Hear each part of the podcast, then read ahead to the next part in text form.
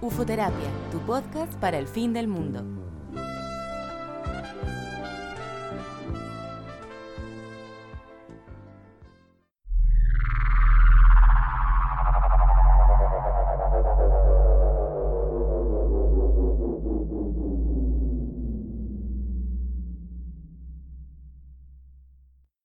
Hola, bienvenidos al capítulo número 6 de Ufoterapia, tu podcast para el fin del mundo. Este capítulo lo voy a empezar, ah, lo voy a empezar leyendo eh, un oráculo al tiro. Este va a ser el oráculo para ti en este día, cualquiera sea el día en que estés escuchando este capítulo 6 de Ufoterapia. Dice así, reserva un sitio en tu hogar, en tu trabajo, en tu corazón, donde puedas acudir en busca de silencio y recogimiento te lo mereces. Bonito el oráculo.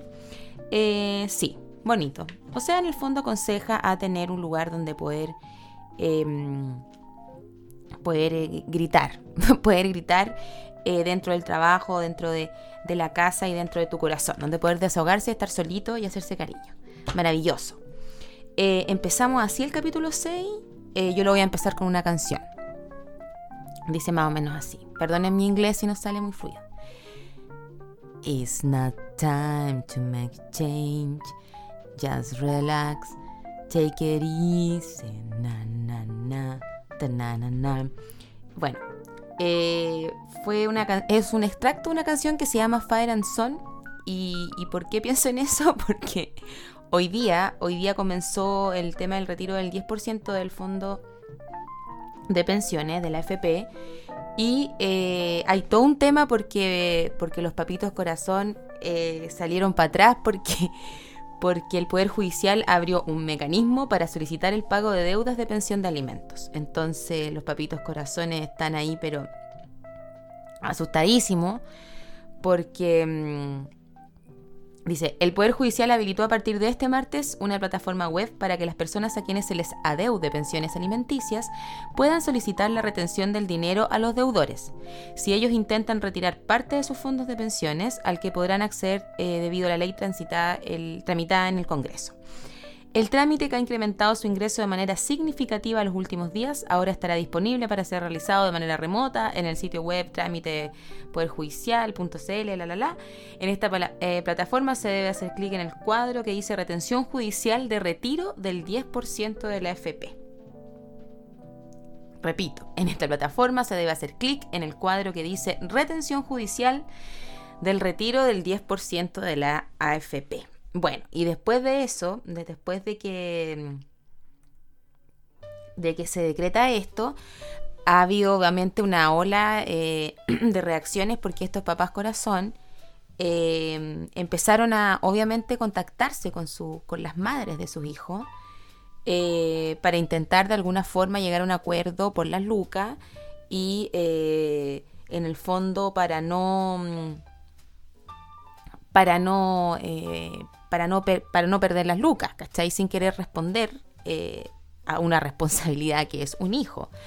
Pero bueno, y estos personajes, estos, estos papitos, eh, eh, muchos empezaron a escribir por WhatsApp a, su, a las mamás de sus hijos y las mujeres, muchas empezaron a sacar pantallazos de estas conversaciones y se han repartido por, por, por redes sociales todo el día de hoy y, y la verdad, y han salido varios memes al respecto también, porque ya la sinvergüenzura es brígida. Es brígida. Yo a eso quiero llegar. a eso quiero llegar. Porque mm, el contexto es ese, el contexto del retiro del 10% de la FP. Todos sabemos que estamos en, en, momentos súper complejos. Eh, obviamente ahí las personas que van a decidir eh, sacar los fondos eh, los van a sacar y los que no, no. Cada uno tiene la libertad y la necesidad y la, prioridad y en fin. Eh, pero ¿qué pasa? Dan el aviso entonces que va a haber esta retención eh, en el caso de que tengan deudas por pensión alimenticia. Y ahí estos papitos corazón se asustan y empiezan a, mandar mensajes y, y, a tirar para que les tiren salvavidas. ¿Y hasta cuándo? Como que eso me da a pensar como, como el, acordarme, porque a veces se me olvida, que la realidad, eh, que la realidad del padre eh, es completamente, es, tan distinta y opuesta como la realidad de una madre. Eh, ya por, por un tema de la naturaleza, pero ahora es por también además un tema de que socialmente y culturalmente toda la vida hemos aceptado que, los hombres abandonen guagua, que, los hombres no paguen pensiones alimenticias, como... Mm, eh, yo creo que todos hemos tenido amigos o, personas cercanas o conocidas o el vecino del amigo, no sé. Todos hemos tenido personajes que hemos conocido que han abandonado hijos en algún minuto o, o también eh, también esa cuando se trataba como de campeones, así como de héroes, como... No de héroes, pero como de campeones, así como... Como de weón, como ganador, ¿cachai? Eh, como a, los hombres que tenían muchos hijos como por diferentes partes.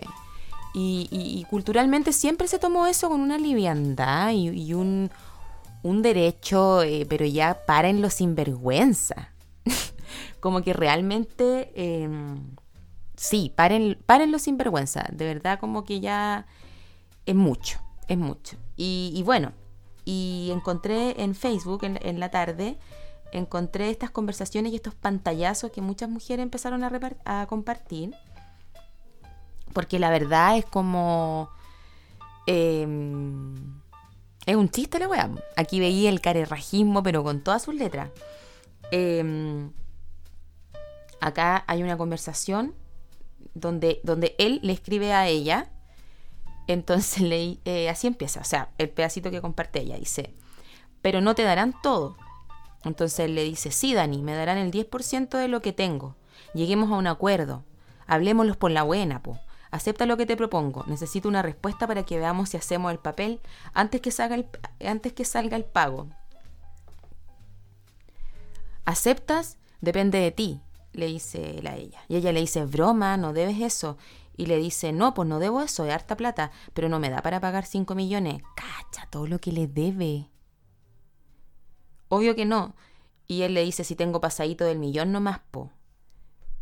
Y, le, él le empieza a decir, y tengo muchas lagunas económicas. Le dice, tú, mira, le dice, tú puedes pedir el descuento de mi 10% y creo que me podéis quitar todo con esa solicitud.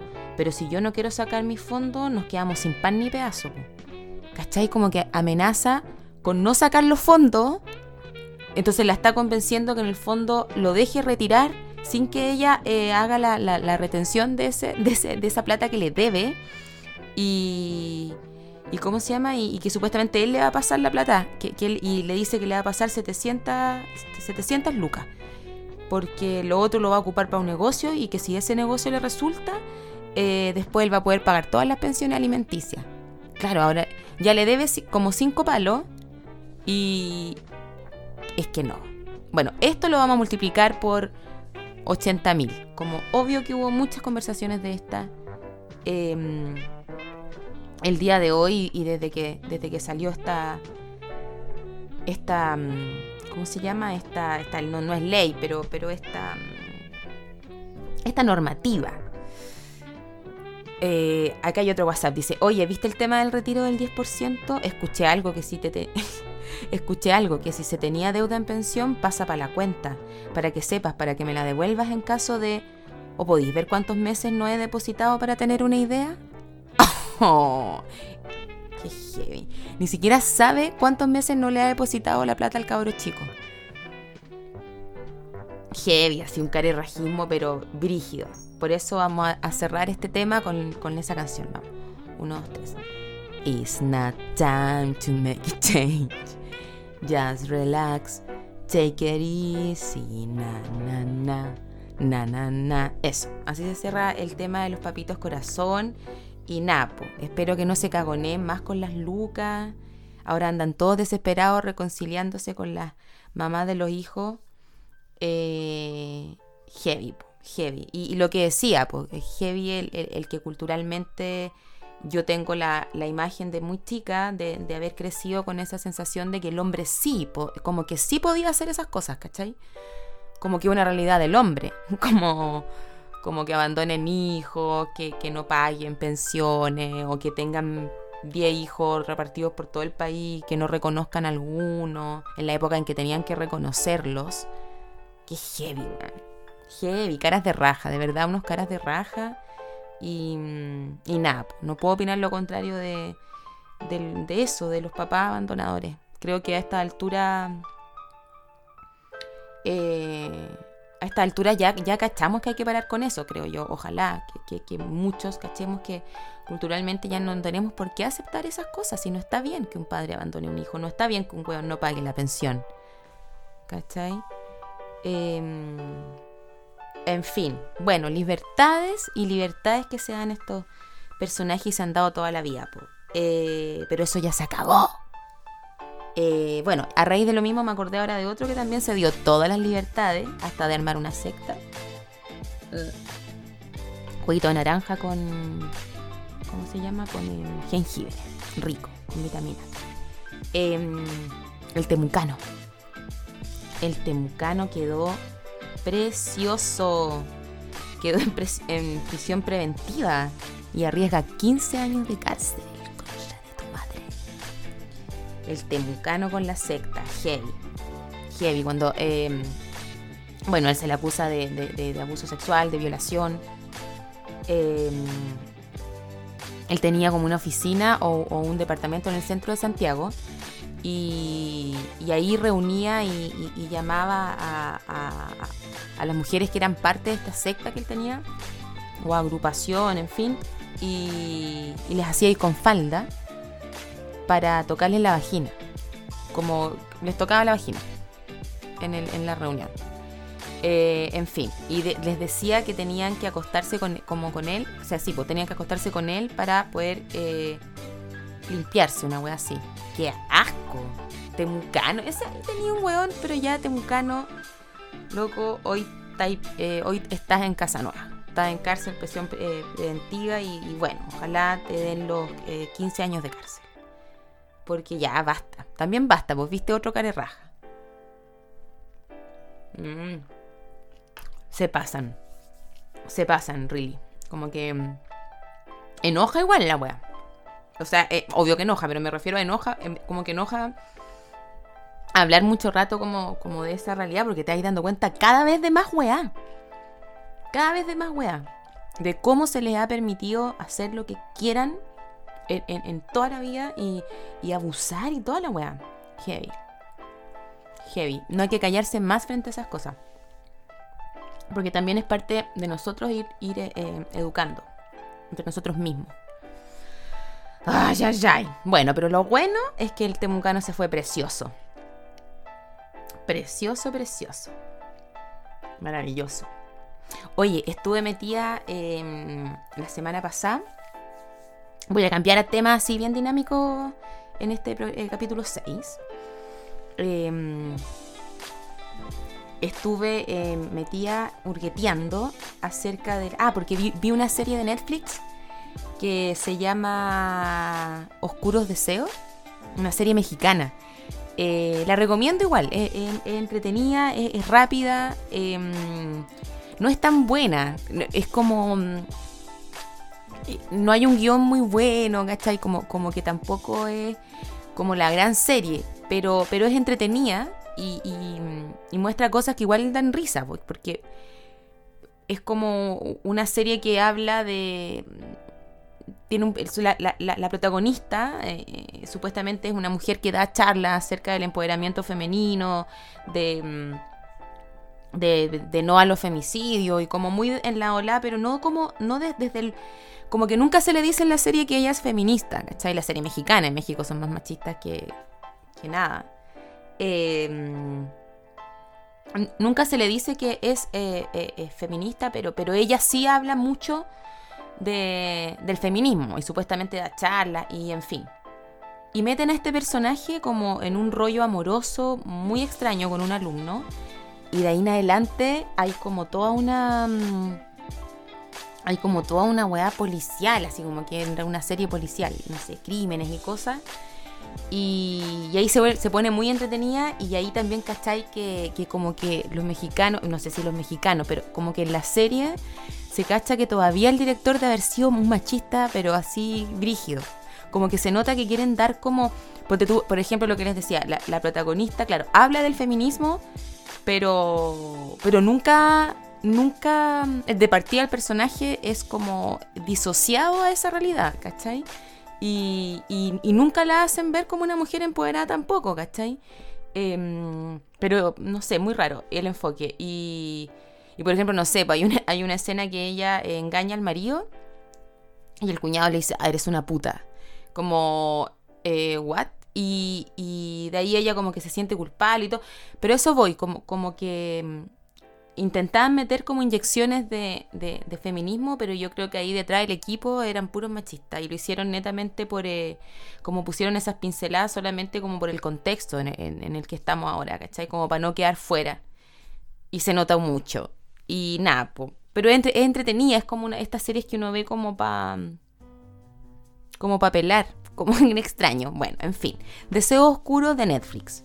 Eh, si quieren meterse en esa, en esa pasta, métanse. Eh, yo la vi en un fin de semana. En un fin de semana. Y si la ven, eh, coméntenla. Coméntenme el, canal de YouTube. Porque ahora tengo Spotify y YouTube. Entonces en YouTube, ahora les voy a pedir que me comenten. Que me comenten para empezar a activar la, la red. Vamos despacito. Vamos lento, pero pero igual quiero, de hecho, ahora me acordé que tengo que saludar a Javiera Camposano, que me escribió un mensaje mm, eh, muy bonito eh, por Instagram eh, la semana pasada, así que se lo agradezco mucho. Y también em, ella me preguntaba si se podía hacer el programa con video, pero, pero todavía no tengo la tecnología. O quizás puedo y yo me enredo entera y lo voy a descubrir de aquí a la otra semana. Pero de hecho sí, voy a, voy a porque igual en YouTube es entretenido verlo con video, ¿cierto? Bueno, eso, dejen, dejen mensajitos en la página si, si lo escuchan por, por YouTube. Entonces así nos podemos ir comunicando, ya que el programa no es en directo, pero, pero eso. También me escribió mm, Roderick de, por Instagram también. Así que también le mando un abracito y, y yo una vez hice, stand-up con él. Pero no me acuerdo de tu nombre. Rodrigo, pero tu Instagram es Roderick. Eh, bueno, eso. Eh, nada, pues buena onda y rico que me lleguen mensajes porque, mm, porque así me voy animando más en este proyecto de, eh, ufoterapéutico. Oye, ya mira, me di la vuelta para la serie de Netflix, la serie mexicana, que no era el tema. a través de la serie llegué al, a través de, un personaje de la serie como que le gusta mucho la onda como de la muerte y todo, y ella se mete a ver eh, fotografía post-mortem. Eh, y ahí como que enganché con este tema y me metí a verlo. A eso quería llegar y me di la media vuelta de la serie Deseos Oscuros. De hecho, la protagonista es una actriz que, mm, que trabajaba en Rebelde, en Rebelde Way. Una bien bonita. Eso es lo otro, porque la, ponen como mamá a una niña que es más grande que ella, como el casting extraño, en fin. Pero no sé por qué la vi. la estoy pelando, pero. Ya. Eh, fotografía post-mortem. Me metí a ver. La fotografía de difuntos fue una práctica que nació poco después que la fotografía.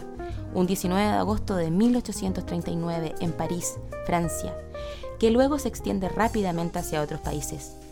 La práctica consistía en vestir al cadáver de un difunto con sus ropas personales y participarlo de un último retrato grupal, con sus compañeros, familiares, amigos o eh, retratarlo individualmente. La fotografía mortuoria no era considerada morbosa debido a la ideología social de la época del romanticismo. En dicho periodo se tenía una visión nostálgica de los temas medievales y se concebía la muerte con un aire mucho más sentimental llegando algunos a verla como un privilegio. Miren qué lindo la fotografía post-mortem. O sea, las fotos están. Métanse a Google y pongan fotografía post-mortem. Y ya, no es que uno vaya a ver un festival y un carnaval de colores y alegría, pero se ven unas fotos bastante impactantes.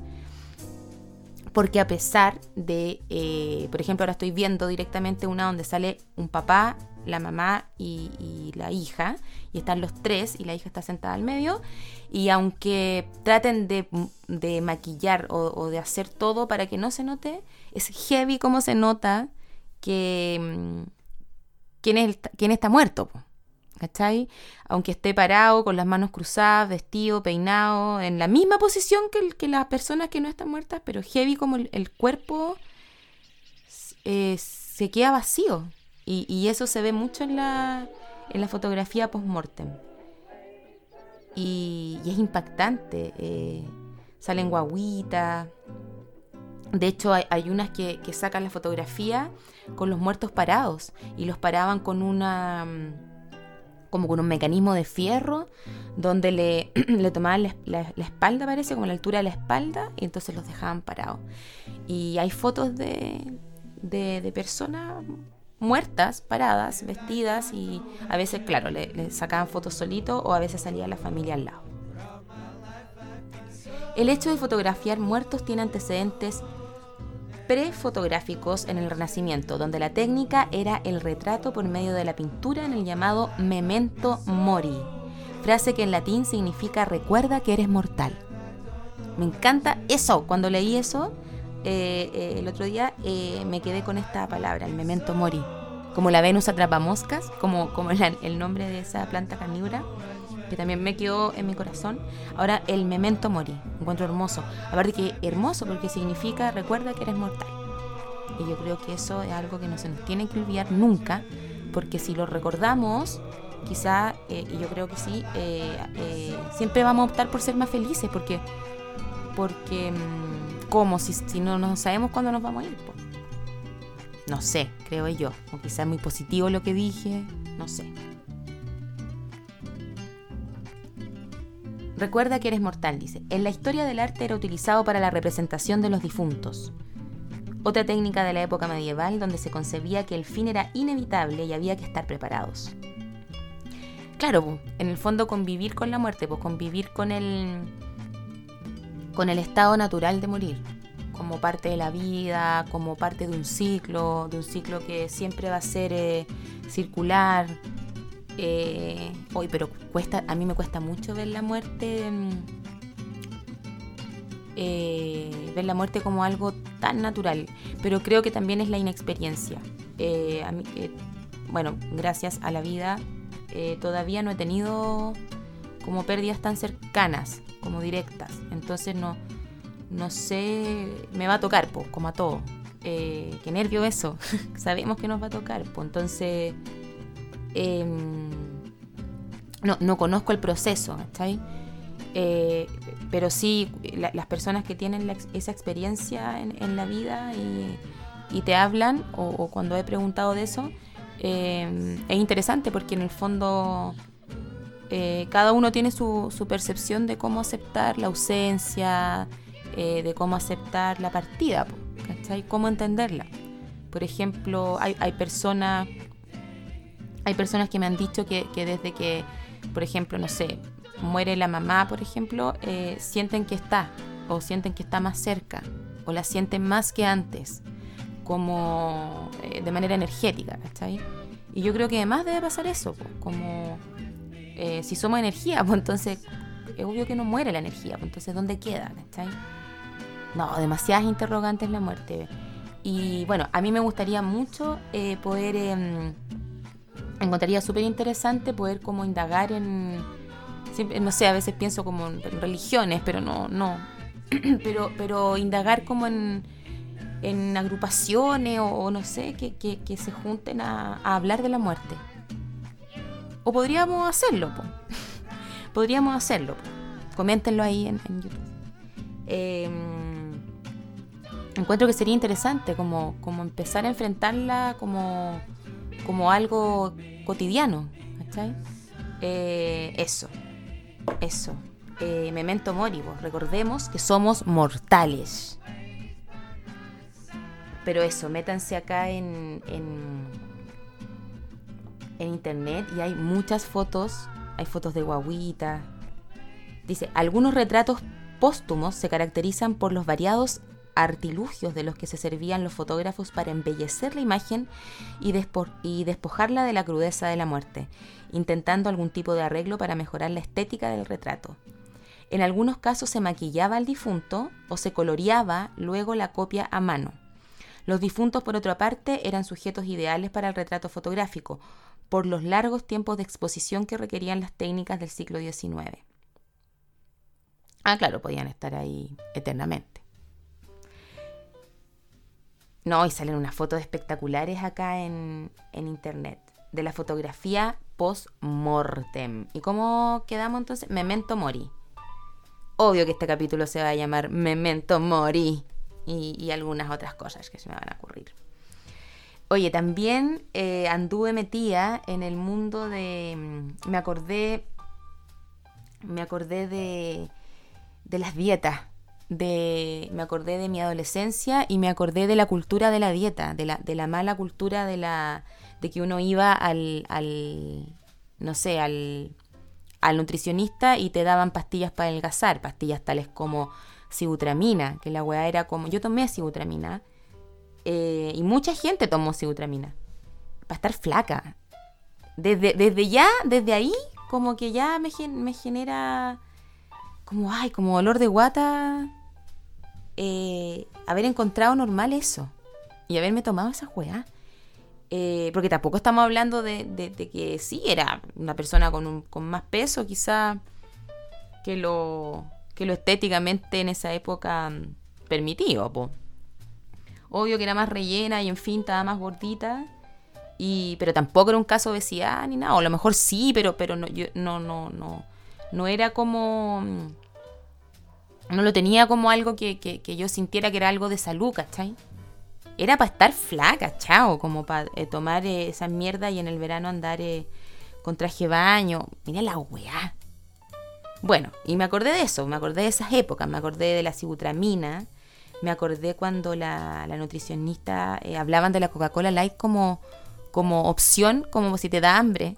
como a media tarde, si te da hambre, tómate una, una botella Coca-Cola Light. Como la weá, como la weá insana, po. En el fondo no, no enseñando una cultura de, de, buen alimentarse, sino que la cultura del estar flaca. Qué heavy, weón. Y yo lo hice, loco, yo lo hice. Yo lo hice, igual era de la teoría de la, de la Coca-Cola, el pucho. Qué heavy. Bueno, no hay que culparse, hay que perdonarse nomás. Pues perdonar, pedirle perdón al cuerpo por haberlo maltratado tanto. Y la sibutramina era algo así como. tenía unos efectos igual la, la, sibutramina. Yo lo, tomé durante, mm, no recuerdo, pero fueron varios meses. Y me acuerdo que andaba con sed todo el día, despertaba como como como como jalá, nunca he jalado, pero pero como con esa eh, con esas cosas físicas, ¿cachai? Como que, que, que, estáis como tiritando, ¿cachai? Como que la boca se te mueve. Eh, despertaba súper temprano como full enérgica, pero así como una energía de mierda, una energía de loca de, patio. Heavy, weón.